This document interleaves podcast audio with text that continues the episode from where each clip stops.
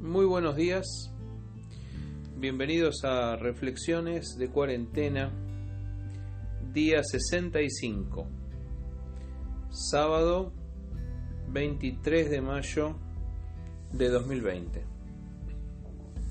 Hoy compartimos volver a Egipto. Y decían el uno al otro, designemos un capitán y volvámonos a Egipto. Libro de Números, capítulo 14, versículo 4. Retroceder nunca es grato en la vida. Retroceder no le gusta a nadie. Nos gusta ir adelante, avanzar, progresar, crecer.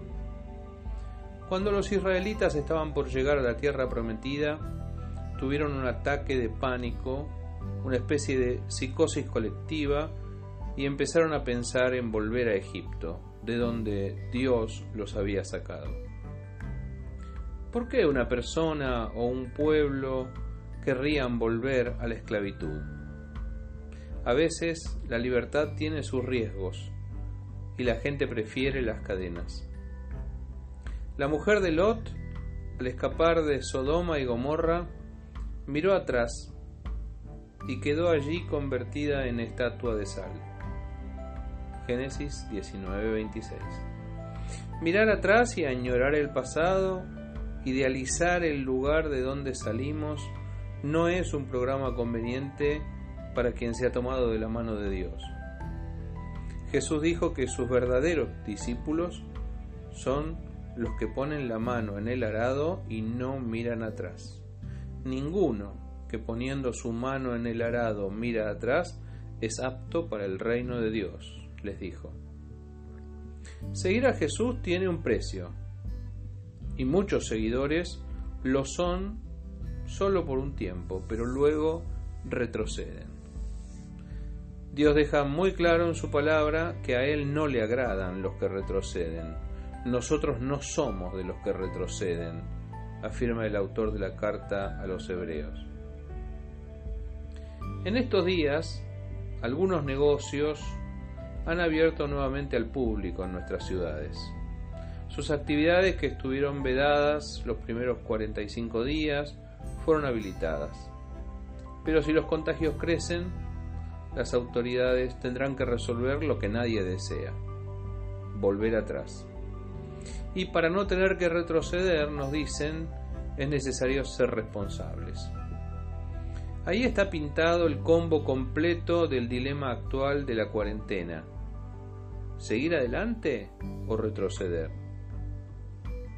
Mirándolo bien, no parece viable el retroceso a esta altura. El tema es que no sabemos al día 65 de la cuarentena si estamos promediando el tiempo del aislamiento o si estamos más cerca del final. O estaremos todavía más cerca del principio. Días más, días menos, da la impresión de que nos encontramos en la mitad del río.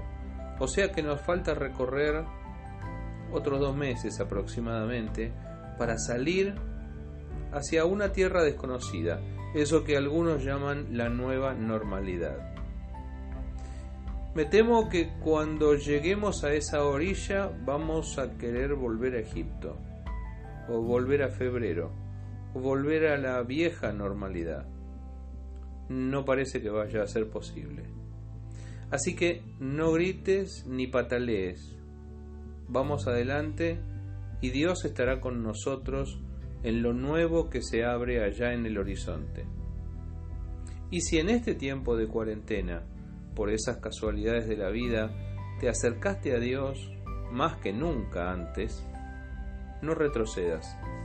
Seguí avanzando, que una tierra nueva y promisoria se abre ante tus ojos.